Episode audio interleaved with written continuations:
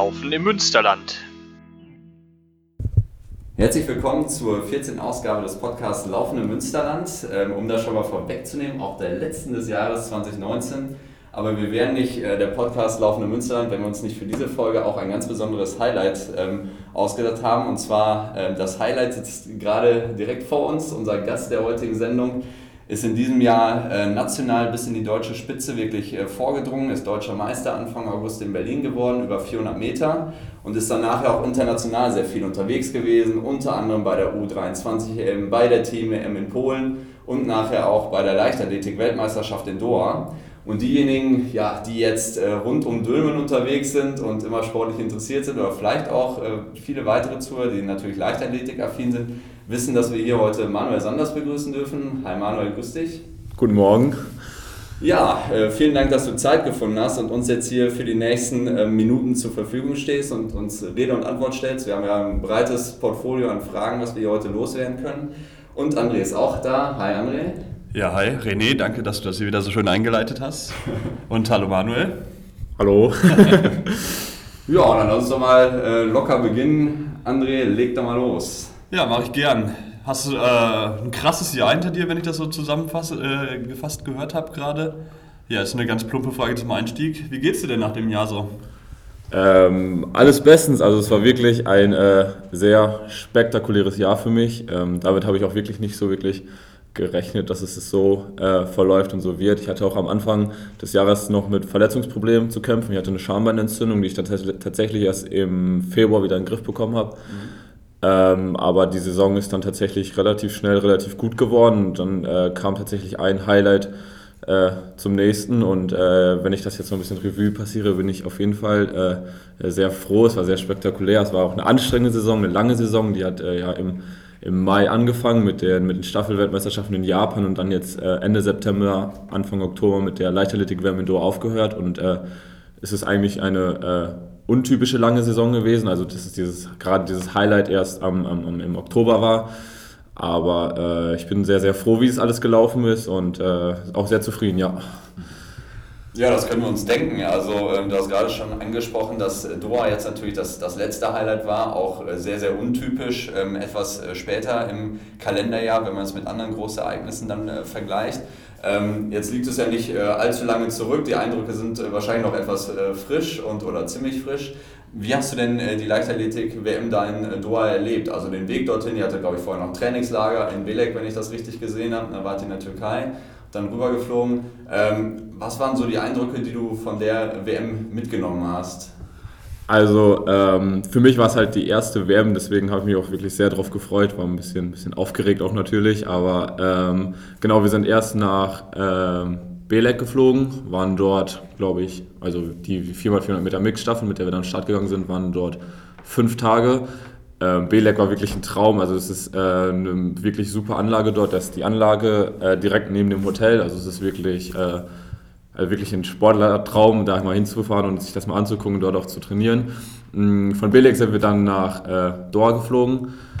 Doha war äh, warm. Das wäre auch meine Frage gewesen. Sehr, ist Doha eigentlich warm? Sehr warm, da waren es immer so äh, 40 Grad. Also es war wirklich, wirklich heiß. Man musste tatsächlich aufpassen, dass man sich dort nicht erkältet, weil dementsprechend die Hotels und die Busse immer runtergekühlt waren. Wir saßen immer mit Winterjacken in den Bussen. Also da sind sie wirklich ein bisschen äh, verrückt gewesen, dass sie es so, so kalt gemacht haben. Ähm, das Stadion äh, war auch an sich wirklich, wirklich mega cool. Das ist äh, wirklich relativ neu dort alles gewesen und äh, ähm, wirklich, also wie man sich das auch vorstellt. Also man fährt, man fährt in Dor rein, erst ist es nur so ein bisschen Wüste und dann auf einmal ein, ein Hochhaus nach dem nächsten oder Wolkenkratzer schon eher. Also es war wirklich äh, ein bisschen surreal alles, also es war wirklich, wirklich krass. Aber ähm, leider hat die WM ja auch, äh, stand nicht so gut da, weil es halt ein paar, paar Probleme gab, vor allem mit den Zuschauern. Das war halt wirklich, wirklich nichts los. Haben die Veranstalter dann auch irgendwann gemerkt, dann haben sie da äh, irgendwelche indischen Leiharbeiter hingesetzt, die halt nichts vom Sport verstanden haben, ja. obwohl man eigentlich denkt, dass Leichtathletik eigentlich so ein leicht zu verstehender Sport ist, aber ja. die haben dann äh, da rumgeklatscht, wenn eigentlich das ganze Stadion leise sein sollte und äh, haben irgendwie auch dann, wenn jemand gelaufen ist, nicht wirklich angefeuert und es war eher, ja wirklich traurig und, und, und nicht, so, nicht so super. Mhm. Immerhin Steigerungspotenzial für die nächste Weltmeisterschaft. Ja, also wirklich, es ist, äh, also es ist wirklich nicht, nicht schwer zu toppen, was die Stimmung angeht.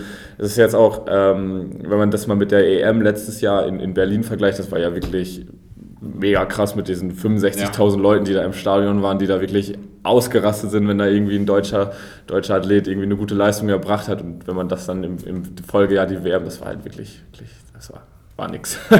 Merkt man das denn an der eigenen Leistung, wenn die Stimmung so schlecht ist im Stadion? Ja, auf jeden Fall. Also ich glaube, ähm, dass das einen auf jeden Fall nochmal ordentlich pusht, wenn das da das Stadion voll ist und, und das Land quasi hinter dir steht und dich, dich anfeuert. Und das war halt, das war halt, das war halt nichts los. Nee, das war, war nix. Und wie war es so mit den äh, anderen Athleten zusammen zu sein? Also wie war die Stimmung da? Auch eher so eine enttäuschte Runde oder habt ihr euch gegenseitig dann so ein bisschen gepusht? Ähm, also die, die, deutschen Athleten unter sich, ähm, da tritt man natürlich immer als Team auf und, und wenn man, wir waren zum Beispiel die Mixstaffel war direkt am äh, ersten Tag dran oder am zweiten Tag, ich weiß es gerade gar nicht mehr ganz genau, am zweiten Tag glaube ich. Und wir waren dann ja auch leider schon früh fertig und ähm, dann haben wir natürlich die anderen Athleten angefeuert. Ähm, zu den internationalen Athleten, also zu anderen, anderen Ländern, hatten wir jetzt leider nicht so viel Kontakt. Das ist eigentlich sonst mehr, aber es ist halt so gewesen, dass halt einzelne Nationen ein eigenes Hotel bekommen haben. Also im Endeffekt haben, haben wir uns mit Amerika oder beziehungsweise USA ein Hotel geteilt, aber sonst habe ich eigentlich keinen Kontakt zu anderen Nationen gehabt, was sonst eigentlich äh, Standard ist. Aber USA ist ja durchaus auch spannend, oder? Auf jeden Fall. Also man sitzt dann, dann äh, in einem Raum, in einem Essensaal mit äh, den größten äh, Leichtathleten der Welt. Also USA ist halt eine wirklich sehr, sehr starke Nation, Nation was vor allem die Sprintdisziplin angeht.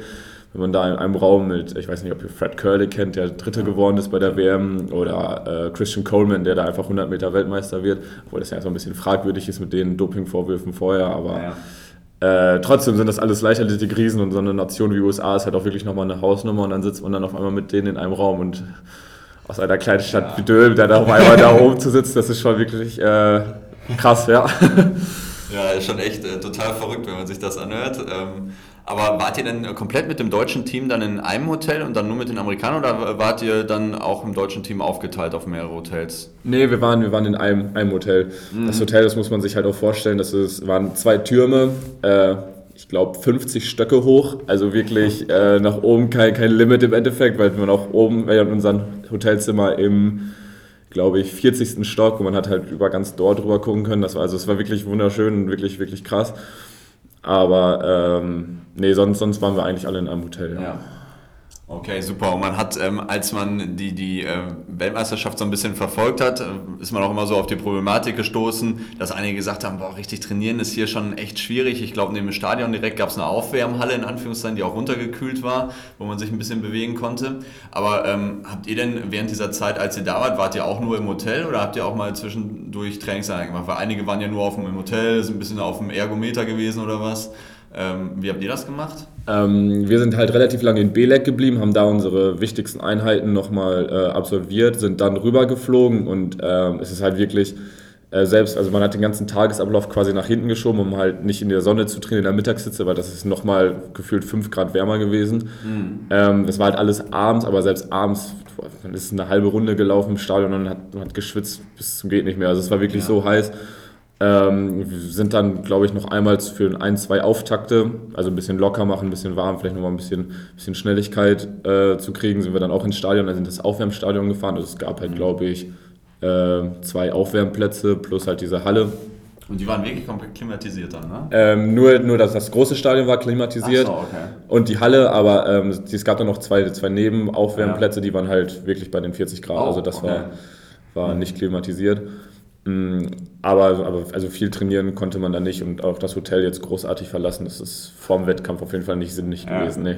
Das war dann vermutlich auch so ein Nadelöhr, sind wahrscheinlich alle Nationen dann in diese bekühlten äh, Räumlichkeiten gekommen, ne? Nee, Oder? In die, in die, in die Plätze, die waren ja nicht gekühlt, aber in dieser Aufwärmhalle. So, okay, oder, die, die mal, oder Abkühlhallen.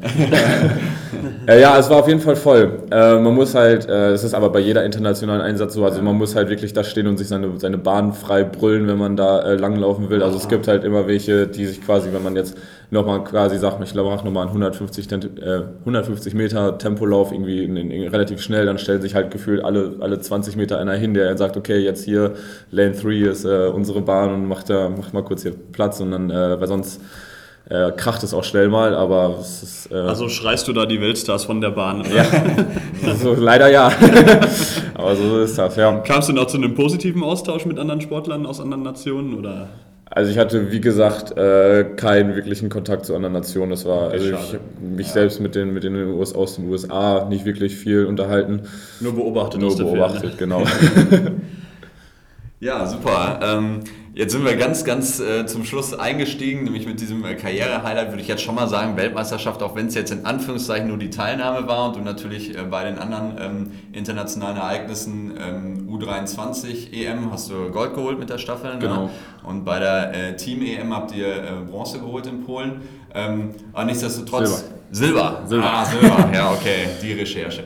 Äh, Silber, okay. Ähm, also das war ja dieses Jahr war ja wirklich äh, ein grandioses Jahr. Ähm, wir haben vor eineinhalb Jahren mal mit deinem Trainer gesprochen, der damals auch bei der TSG war und wo du gerade so auf dem Sprung warst, zu Preußen, glaube ich.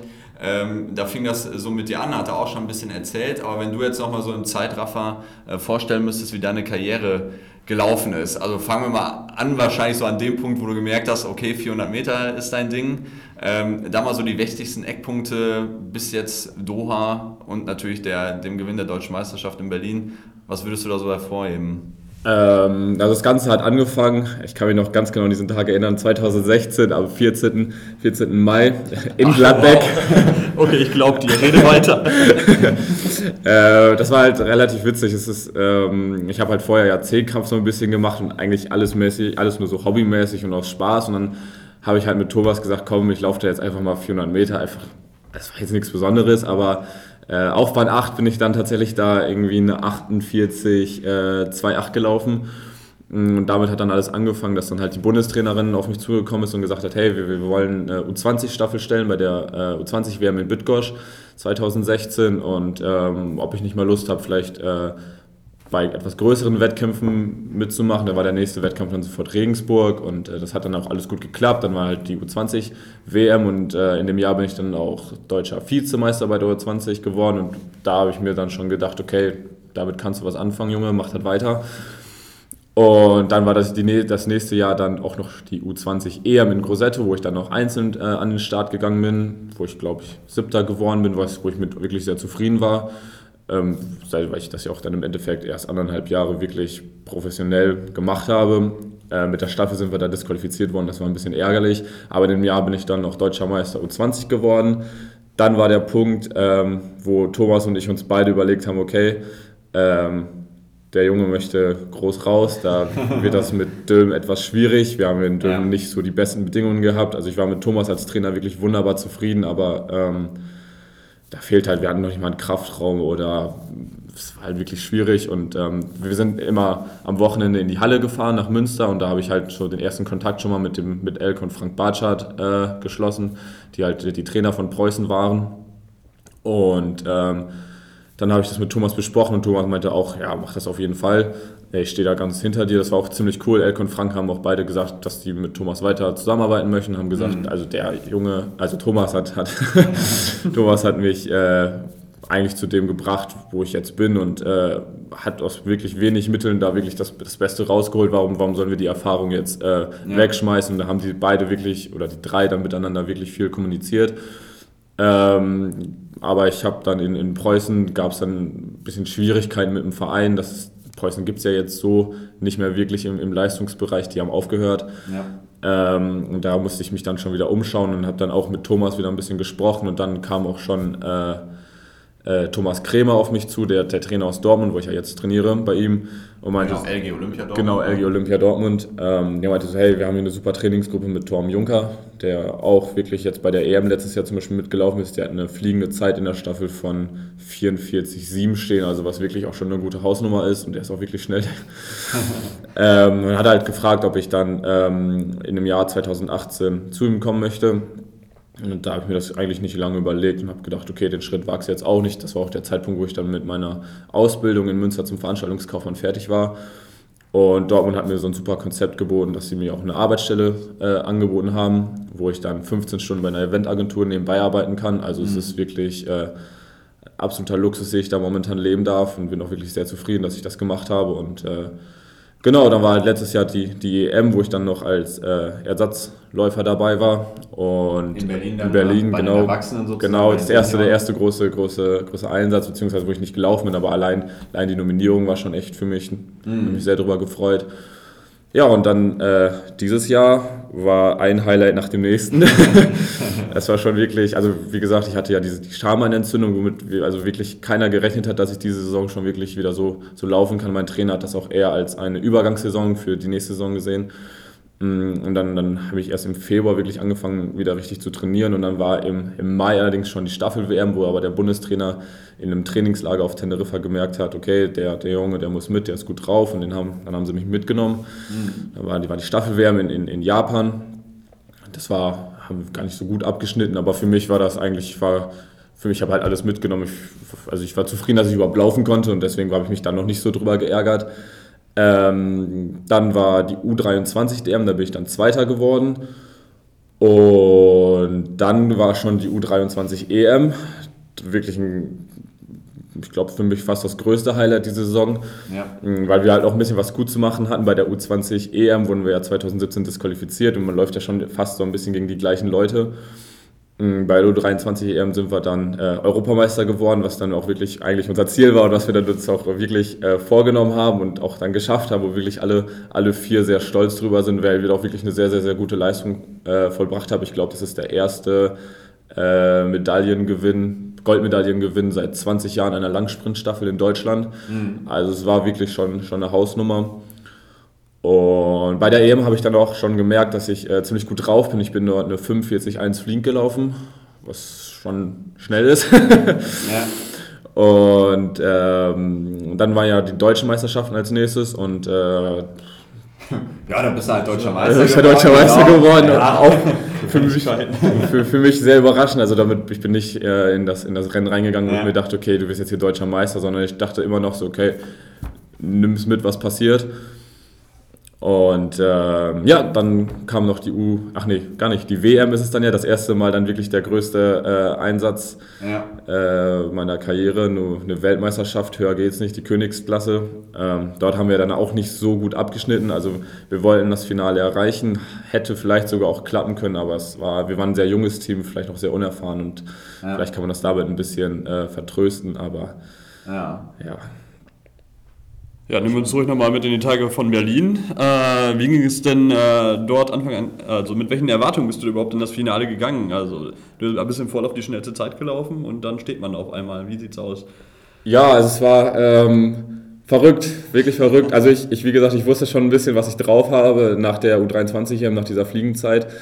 Ähm, aber dass ich jetzt hier deutscher Meister werde, damit habe ich wirklich auf gar keinen Fall gerechnet. Ich bin halt auch noch in einer guten Situation, wo man das jetzt von mir auch noch nicht unbedingt erwartet. Ich bin ja erst 21 Jahre alt und ich glaube, es ist, ähm, da kann man noch mit ein bisschen ohne Druck da reingehen, weil, weil wenn ich jetzt nicht deutscher Meister gewesen wäre, dann hätten alle gesagt, ja, war trotzdem eine mega gute Saison, ist alles gut. Aber ähm, so konnte ich halt eigentlich in Anführungsstrichen entspannt laufen. Aber andererseits ist jetzt der Druck vielleicht auch noch größer, wenn du zum nächsten Mal antrittst, dann Genau, bist du jetzt Titelverteidiger. Genau, jetzt ist das natürlich schon wieder eine andere Hausnummer. Jetzt will ich das natürlich auch verteidigen und äh, da geht man dann vielleicht nochmal mit einem gewissen neuen Ehrgeiz rein, aber Ja. äh, ja, mal gucken. Ja, spannend. Also ich war an dem Tag auch im Stadion. Ich habe mir das da auch äh, vor Ort angeschaut und ich habe jetzt äh, vor kurzem nochmal, als ich auch hier das äh, Gespräch äh, ein bisschen vorbereitet habe, habe ich dann nochmal deinen Auftritt bei der WDR Lokalzeit und die hatten da den, äh, den Live-Kommentar bzw. diesen Live-Ausschnitt nochmal von Ralf Scholz äh, eingeblendet, der dann immer bei der ARD die ganzen Leichtathletik-Veranstaltungen kommentiert. Und der hatte dich anscheinend ja auf dem Zettel, ne? Ja. Weil der hat ja wirklich äh, anhand der Vorlaufzeit dann gesagt, ach, wenn der Sanders seine langen Geräte auspackt oder so ähnlich, dann, dann wird es nochmal richtig krass.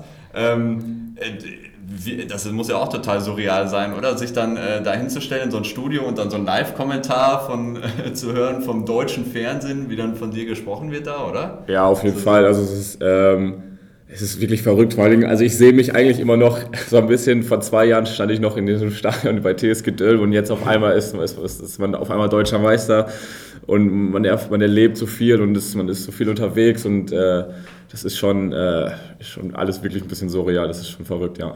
Ja, du sprichst es gerade selber an. Dein äh, Weg zum deutschen Meister ist absolut untypisch von so einem kleinen Verein wie TSG Dülm. Äh, plötzlich bist du an einer, an einer deutschen Spitze.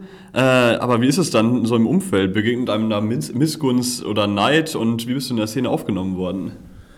Ähm, nee, also klar, es gibt natürlich immer mal wieder ein, zwei Einzelfälle, wo man das so ein bisschen merkt, aber ähm, ich glaube, insgesamt sind wir jetzt gerade, was den 400 Meter Bereich angeht, ein ganz gutes Team. Die Männer arbeiten eigentlich echt ganz gut zusammen, was wir auch momentan müssen, weil wir im internationalen Vergleich noch nicht so gut dastehen. Wir wollen alle nächstes Jahr nach Olympia und äh, da ist sowas eigentlich eher fehl am Platz, wenn man dann etwas jemand nicht gönnt oder, oder man da irgendwie schlechte Laune verursacht in, in der Gruppe und deswegen müssen wir da auf jeden Fall als Team zusammenarbeiten und äh, ja, da fällt das eigentlich schon automatisch weg.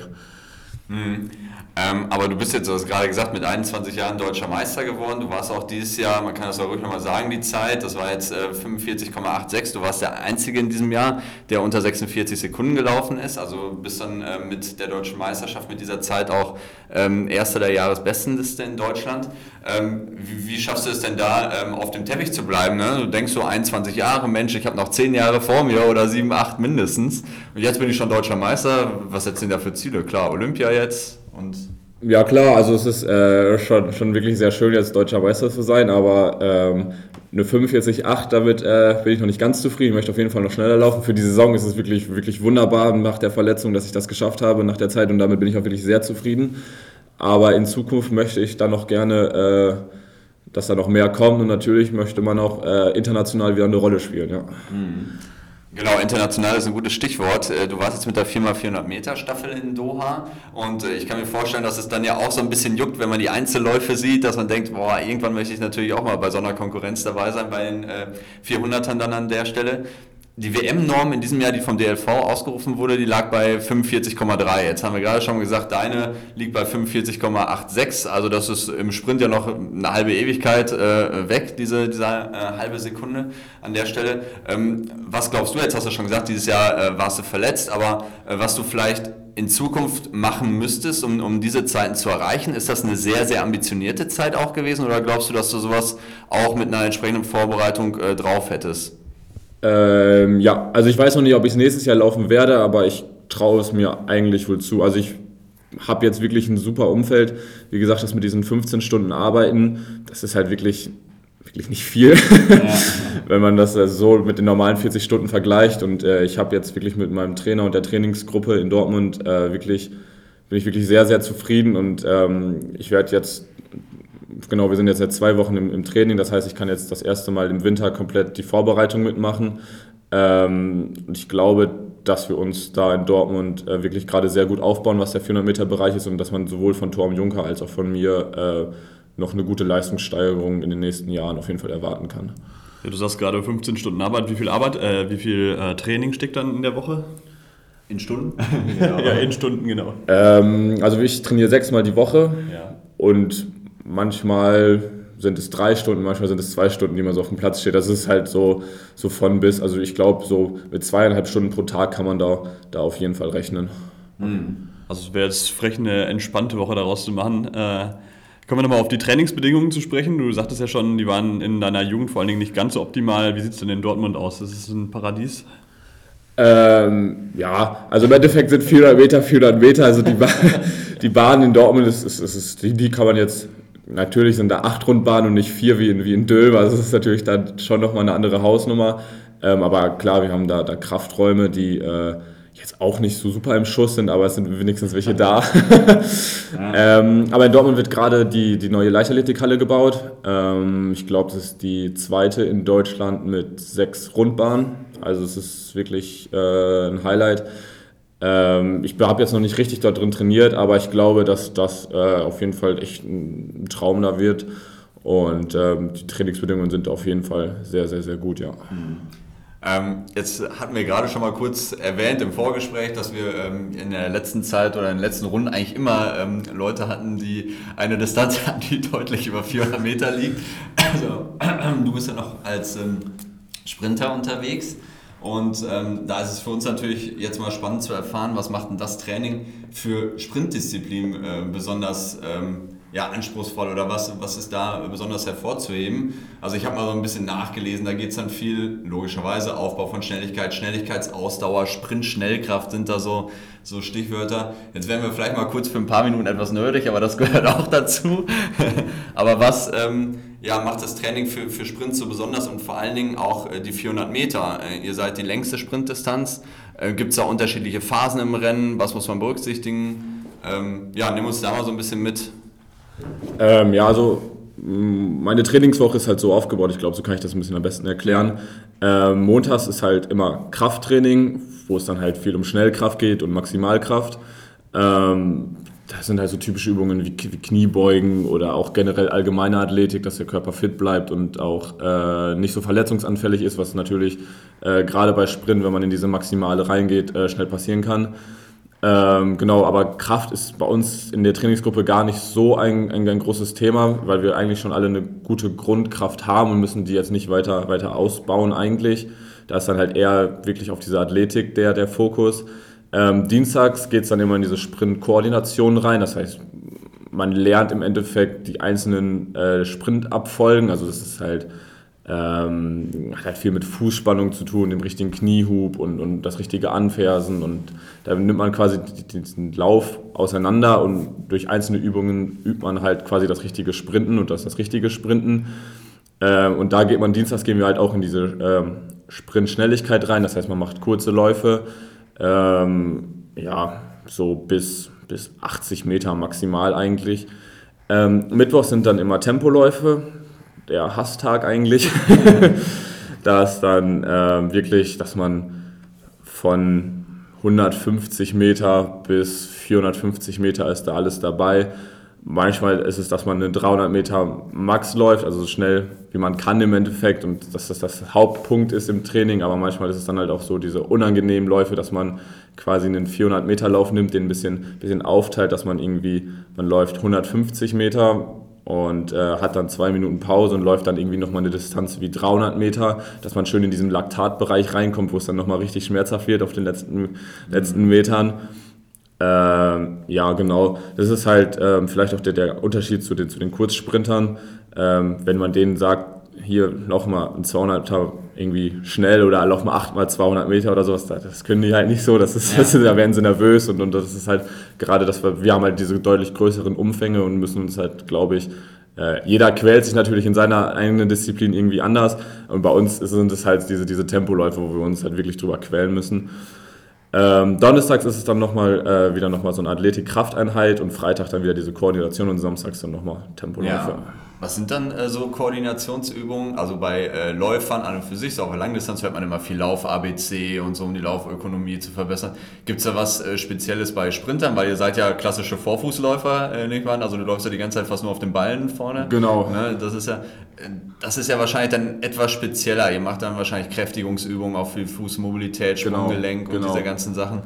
Da geht es dann wahrscheinlich auch viel um Sprungübungen und sowas. Genau. Ne? Also es fängt relativ einfach an tatsächlich, dass man sowas wie mit Hopserlauf macht oder irgendwie äh, ja, einfach nur ein bisschen hin und, hin und her joggt und dabei ein bisschen auf die Füße achtet. Ähm, dazu kommen dann irgendwie Kniehebellauf und, und, ein bisschen anspruchsvollere Sachen, wie zum Beispiel äh, hohes Gehen. Ich weiß nicht, ob das ein, ein, Begriff ist, quasi auf, den, auf dem Vorderfuß mit, mit den, das rechte Bein dann quasi äh, schön hochzieht und dann aber in der Luft quasi auf dem Vorderfuß stehen bleibt. Ähm, klar, Sprünge sind ein großes Thema. Da gibt es halt einseitige Sprünge, beidseitige, Sprünge, mit denen man auch wirklich äh, gut, guten Effekt erzielen kann. Aber sonst ist da wirklich eigentlich äh, alles dabei. Bei diesen Sprungübungen geht es äh, eigentlich einfach darum, äh, den Kniehub zu simulieren und äh, die Koordination zu verbessern? Oder, oder was ist da konkret das Ziel? Ähm, ja, zum einen das natürlich und ähm, vieles wichtig ist halt auch, damit kann man eine gute Fußspannung äh, aufbauen und ähm, immer kurze Bodenkontaktzeiten äh, trainieren im Endeffekt, die auch sehr wichtig sind für den Sprint, ja. Ja, jetzt trainierst du ja bei der ähm, LGO in Dortmund, ähm, bist aber auch gleichzeitig Mitglied des Nationalkaders, der Nationalmannschaft logischerweise. Ähm, unterschiedliche Trainer nehme ich an, ne? Ja. Äh, genau.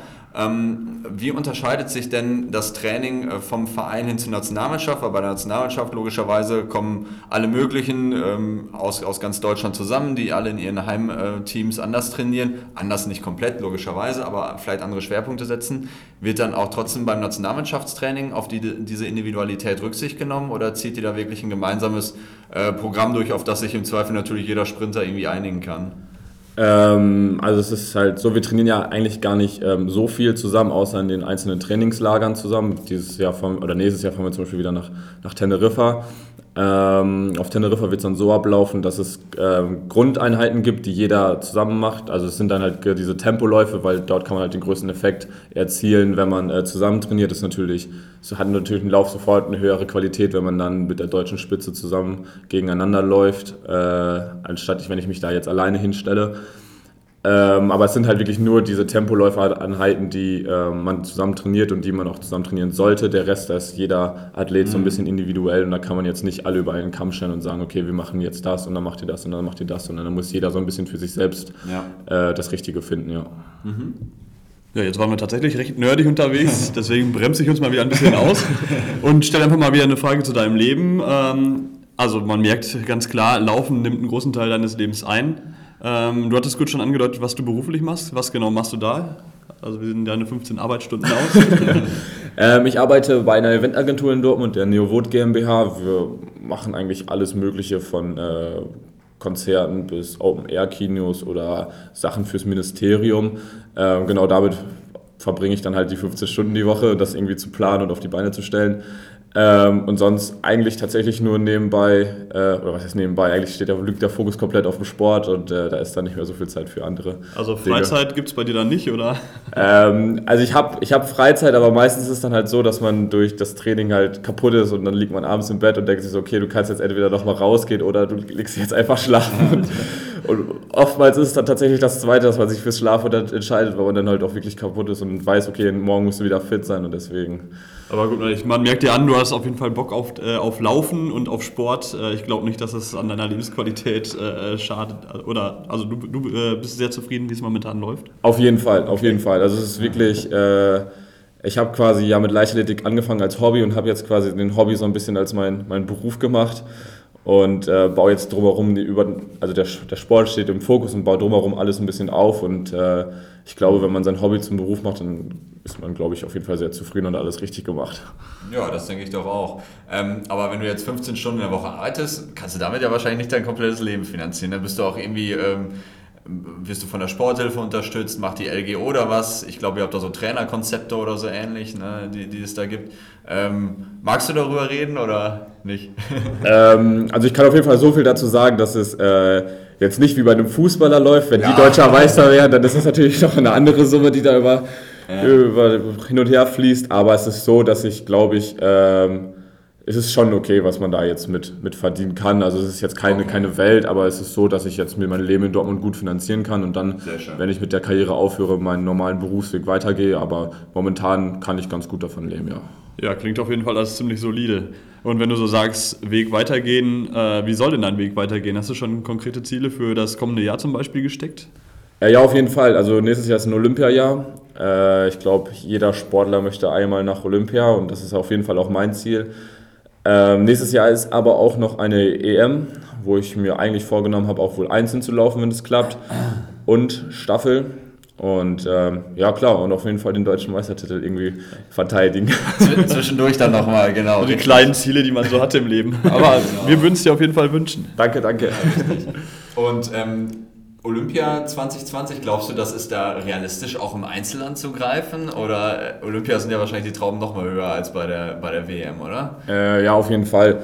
Aber ähm, der Fokus unserer Nationalmannschaft liegt eher halt auf den Staffeln, weil mhm. wir halt tatsächlich eine deutlich größere Chance haben, uns mit der Staffel dort zu qualifizieren ja. als im Einzel.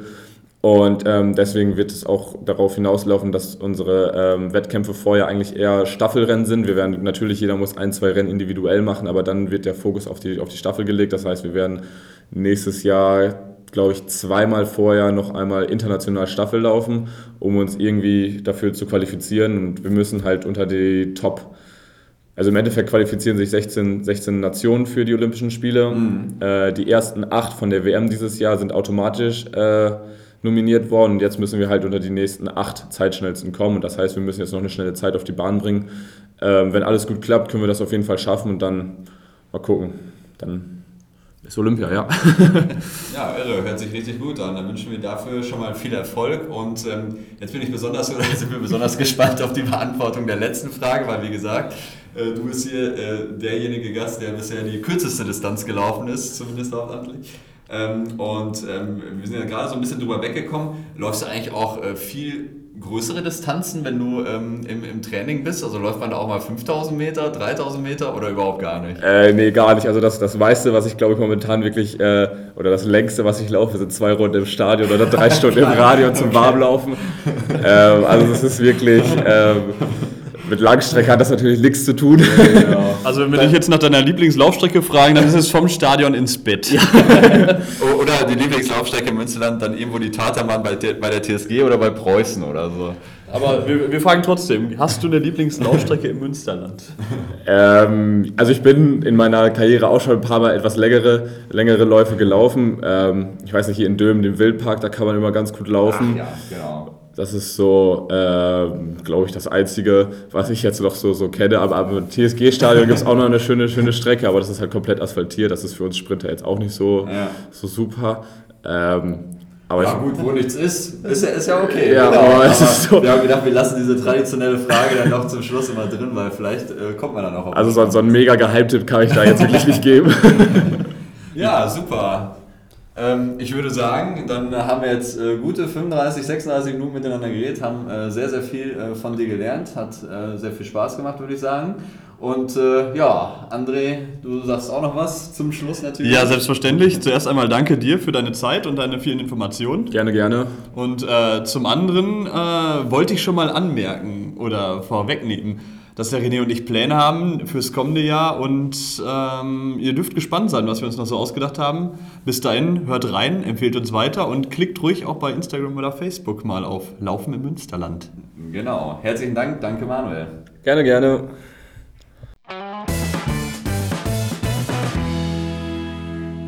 Laufen im Münsterland.